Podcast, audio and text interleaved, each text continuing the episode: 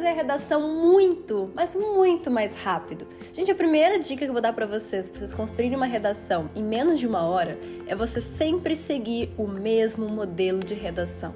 Então, assim, não é um modelo dos outros, tá? Esquece esse negócio de esqueleto de redação. Você vai com o tempo, conforme você vai fazendo suas redações, percebendo como que você faz para atingir uma excelente nota, né, nas correções você vai seguir aquele mesmo padrão sempre. Então, se é ali que você bota a referência, você bota aquela referência ali. Se é ali que você coloca a proposta, é ali que você vai colocar a proposta. Sempre na mesma ordem, sabe? Tipo, ah, na proposta eu sempre coloco o agente, depois eu coloco o que é necessário o quê, né? Fulano de tal faça isso, ou a gente deve tal coisa, né? Deve realizar, implementar, seja lá o que for. Então, sabe quando você começa a usar os mesmos conectivos também? Então, ah, sempre que eu começo o segundo parágrafo de argumentação, eu começo com além disso. E, sabe? Sabe? Dei alguns exemplos aqui, mas no geral, gente, quanto mais coisas você puder levar prontas pro Enem, melhor certo? São coisas que, independentemente do tema, você vai sempre fazer do mesmo jeito. E claro, tem que ser o jeito que deu, deu certo, tá? Então, enquanto você não atingir as notas 960, 980 na redação, agora no treinamento, você não estabelece esse padrão, entendeu? Isso é um padrão que tem que ser um padrão nota mil. Quando a gente chega nesse padrão, a gente fala, cara, é isso que eu vou usar lá no dia do Enem. Pegou a ideia? Segunda coisa que eu faço e que a grande dica é: não trave na sua redação. Por exemplo, tem gente que trava a caneta e fica ali uns 10 minutos pensando em uma palavra, sei lá, em um sinônimo, sabe? 10 minutos pensando em sinônimo. Cara, não. Troca de parágrafo, então assim, eu, eu gosto de fazer os quatro parágrafos bem separados um do outro, obviamente com o link entre eles, tal, como a redação pede, mas eu construo eles separadamente. Porque aí, em vez de eu falar assim, nossa, travei na minha introdução, não consigo progredir. Vai para argumentação, vai para conclusão, sabe? Você não precisa fazer necessariamente nessa ordem.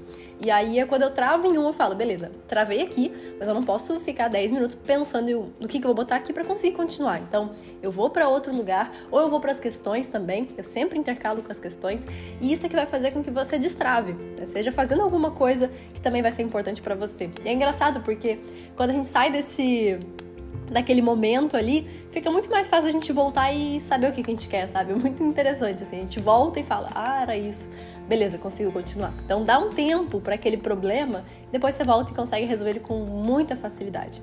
E a outra coisa também que eu falo para vocês é, não tem problema, o seu primeiro, seu primeiro parágrafo, seu primeiro rascunho, vamos dizer assim, da verdade, seu primeiro rascunho, ser até bem coloquial, ser até bem assim, do jeito que a gente pensa. Porque eu comecei a perceber que a gente não consegue escrever bonito e escrever nossas ideias ao mesmo tempo. Por quê? Porque nosso cérebro não pensa como uma redação. Tipo, é como a gente, como eu tô falando aqui, né? Igual, tipo, é como eu tô falando aqui, né? Então, é assim que a gente pensa. A gente fala muito parecido com como que a gente pensa.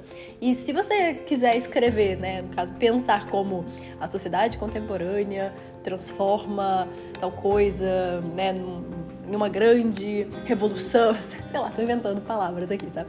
Mas nessa ideia, a gente não consegue é, escrever uma redação do jeitinho que a gente pensa. E isso faz você travar, porque você quer escrever uma palavra bonita, só que você não tem ideia nenhuma ali embutida, sabe? Você começa a botar um monte de palavra difícil, uma, uma atrás da outra, e fica um parágrafo que não tem sentido nenhum. Então eu prefiro, e isso faz com que a sua redação fique muito mais rápido de ser feita, faz seu, a sua primeira redação, o seu primeiro rascunho coloquial, tipo, o jeitinho que você tá pensando. E depois é muito mais fácil pegar aquela mesma frase que você pensou, tipo, o que eu falei mesmo? É, tô... não lembro mais o que eu falei.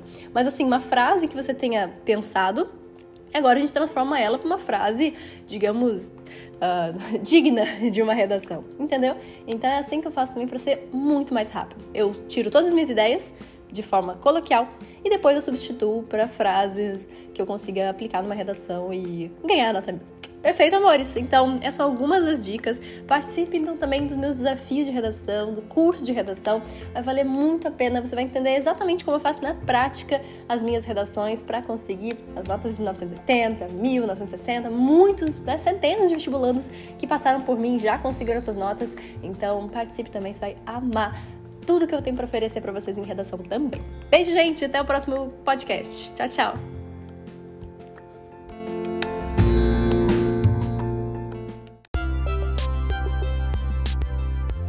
Eu sou a Sara Schomayer, médica pelo FRJ e mentora de vestibulandos. Hoje você ouviu mais um episódio do podcast, o podcast do arroba Método Questiona.